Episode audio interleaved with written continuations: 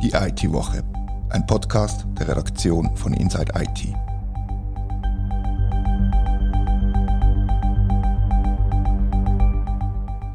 Herzlich willkommen zur IT-Woche. Die Vernehmlassung zum EID-Gesetz ist abgeschlossen und es ist echt grossmehrheitlich unumstritten. Trotzdem reden wir heute darüber.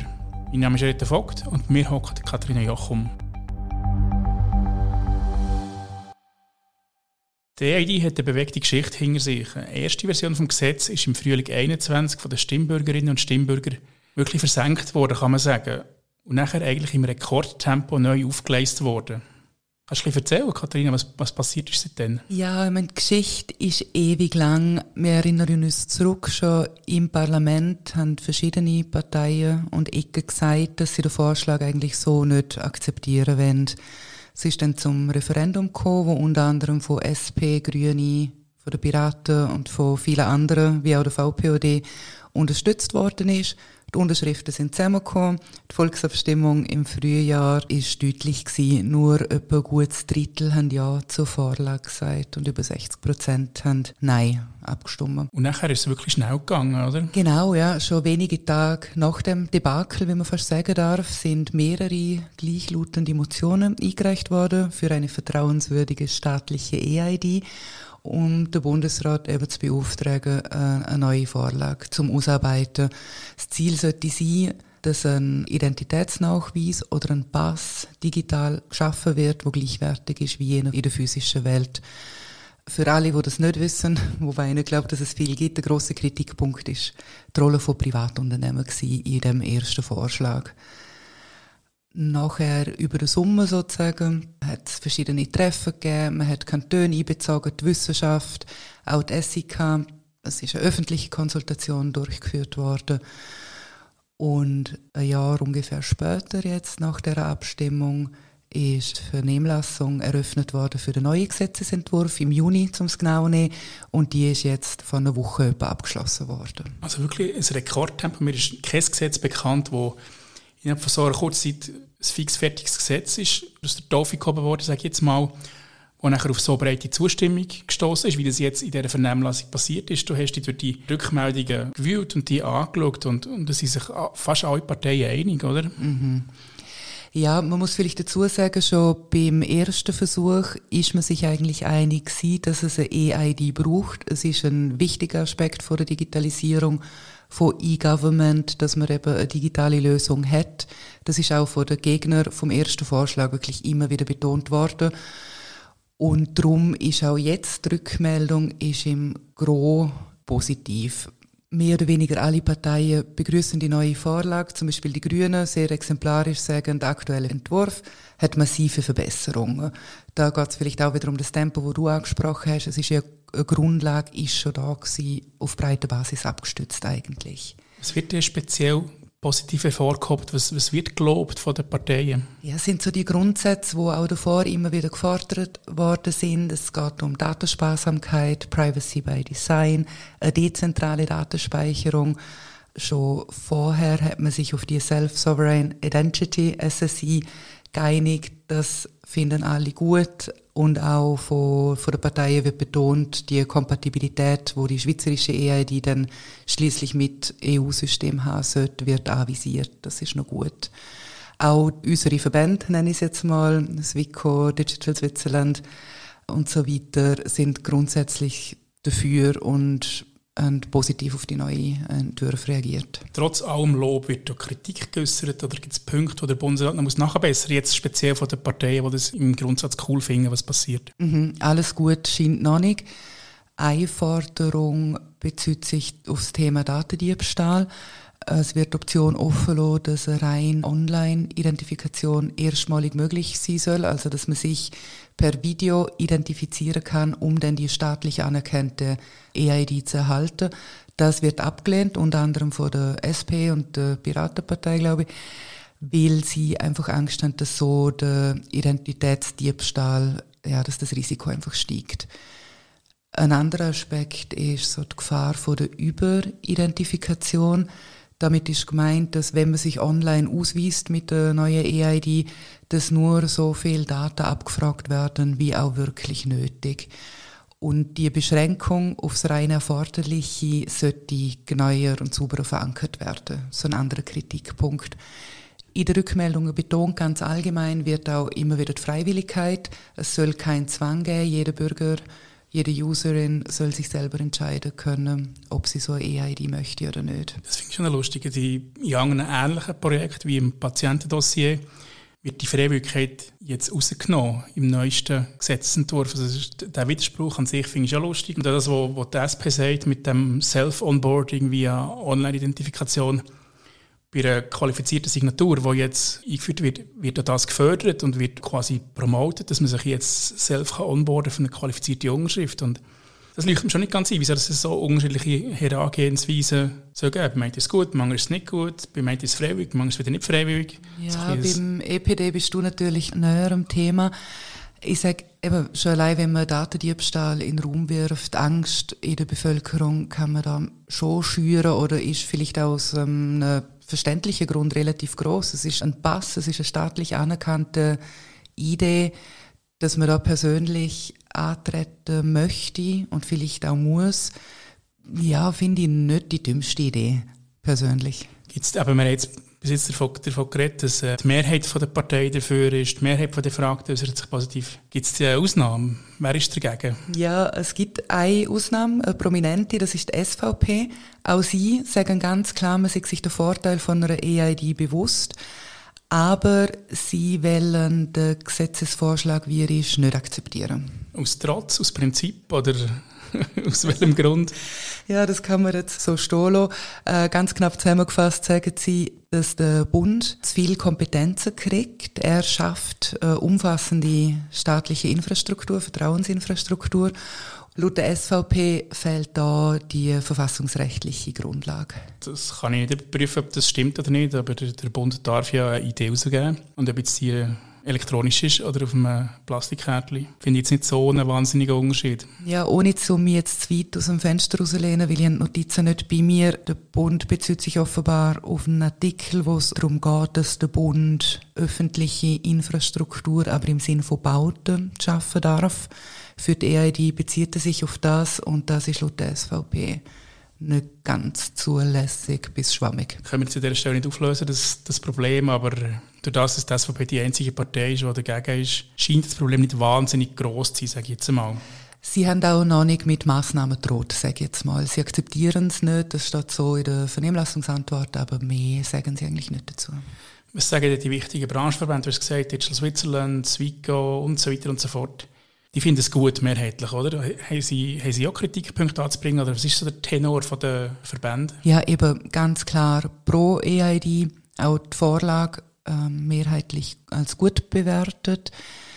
Eben, EID ist ein wichtiger Aspekt von der Digitalisierung und ähnlich wie jetzt Parteien seit zum Beispiel Digital Switzerland, dass die Infrastruktur, wo der Bund aufbaut und betreibt, dass die regelmäßig von externen Experten überprüft werden soll insgesamt im Prozess, wenn es wirklich um den IT-Teil von der Infrastruktur geht, wo jetzt aufgebaut werden muss, sollen Experten aus der Privatwirtschaft und Wissenschaft herbeizogen werden. Da ist Know-how im Markt, das soll verwendet werden. Ein weiterer Aspekt, wo die Verbände betonen, ist so das ganze Ökosystem, wo um so eine elektronische Identität entstehen könnte.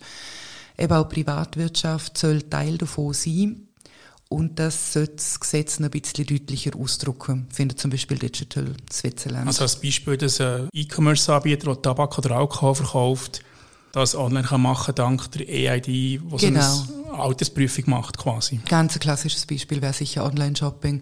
Ich denke jetzt vielleicht auch noch an, ähm, nicht, wenn man eine neue SIM-Karte kauft, wo man sich ja auch ausweisen muss, gibt ja ganz viele Beispiele wo man eine Person identifizieren muss. Also es ist im Interesse von vielen, dass das relativ zügig passiert, dass der physische Gang in Shop nicht mehr notwendig ist für so simple Kontrollen. Genau, ja. Und das WICO sagt ganz klar, ein rein staatlich genutzter digitaler Ausweis sei eigentlich nicht zweckdienlich. Jetzt gibt es ja häufig auch Skeptiker bei der Einführung von so Angeboten, Überidentifikation, Überwachung, solche Stichwörter. Gibt es da auch Stimmen? Äh, ja, äh, nur ein Beispiel. Du hast jetzt gerade Online-Shopping erwähnt. Äh, die digitale Gesellschaft sei zum Beispiel in einem normalen Schulladen möchte man sich ja auch nicht ausweisen, muss das auch nicht. Und man muss auf jeden Fall verhindern, dass das online zum Standard wird. Also quasi zeigt den Ausweis, sollte nicht überall gefordert werden. Also da wäre man wieder klar bei der Überidentifikation, wenn es nicht nötig ist, um seine Daten preiszugeben, soll man das auch nicht machen müssen. In einer Mitteilung teasern Sie da auch an, dass Sie Debatten über den verantwortungsvollen Umgang mit Personendaten insgesamt forcieren werden und sie planen da weiterführende Initiativen. Das ist ja zum Glück noch sehr schwammig, was da immer ein verantwortungsvoller Umgang mit Personendaten ist. Ist ja relativ unbekannt, oder? Äh, ja, es geht da vor allem auch um Know-how und Bewusstsein bei den Userinnen und Usern. Eine von den Parteien, ich glaube, es sind die Grünen gewesen, möchte auch, dass der Bundesrat das gezielt fördert. Die Einführung von der EID soll auch Anlass sein, ja, das Bewusstsein wirklich zum Stärken in der Bevölkerung. Also mein Gedanke sind so dass ähm, Kampagnen geplant sind, dass die Leute wirklich verantwortungsvoll mit ihren digitalen Daten umgehen. Und jetzt, wo, wo die Vernehmlassung durch ist, gibt es quasi nur noch ein Instrument, eigentlich, wo das Gesetz ein bisschen verzögern könnte. Und das ist das Referendum. Glaubst du nach der Durchsicht von diesen Stellungnahmen, dass irgendeine Partei oder eine Organisation ein Referendum ergreift gegen das? Ja, also Verzögerungen könnte es noch mehr geben. Ein Referendum wäre natürlich massiv. Ich wage jetzt zu behaupten, dass es keins gibt. Ja, das ist ganz kurz. Nicht so eine steile These, ja. sage ich jetzt mal. Also ich, ich teile die Vermutung, ja. dass es nicht danach aussieht, dass da irgendetwas passieren wird. Und die SVP ist zwar dagegen, aber es ist überhaupt nicht ihr politisches Programm, sich dort irgendwie gar zu engagieren. Vielleicht gibt es etwas Außerparteiliches höchstens, aber ich habe nicht das Gefühl, weil ja. die Zustimmung ist so breit. Ja. Da wird Unterstützung zu wenig. Ja, und es gibt ganz unterschiedliche Ecken, wo, wo das fordern. Ähm, immer wieder die fünfte Schweiz, wo ein bisschen vergessen geht bei uns, wo, ähm, also die Auslandschweizerinnen und Schweizer, wo beim E-Voting schon immer bitte Bette machen müssen, dass das endlich fürschen geht. Und das Gleiche jetzt auch bei der EID, dass sie einfach aus dem Ausland ihre Welt ein bisschen vereinfachen können. Definitiv, genau. Und jetzt wenn es aber kein Referendum gibt, wie sieht der politische Fahrplan aus? Wann ist das Gesetz fertig? Wann ist die Einführung vorgesehen? Also auch wenn alles glatt läuft, zieht sich noch ein bisschen. Im Herbst 23, also in einem Jahr etwa, erwartet der Bund Botschaft zum neuen EID-Gesetz. Und dann sollte auch eben die parlamentarische Beratung Ende 23 durch sein bzw. laufen.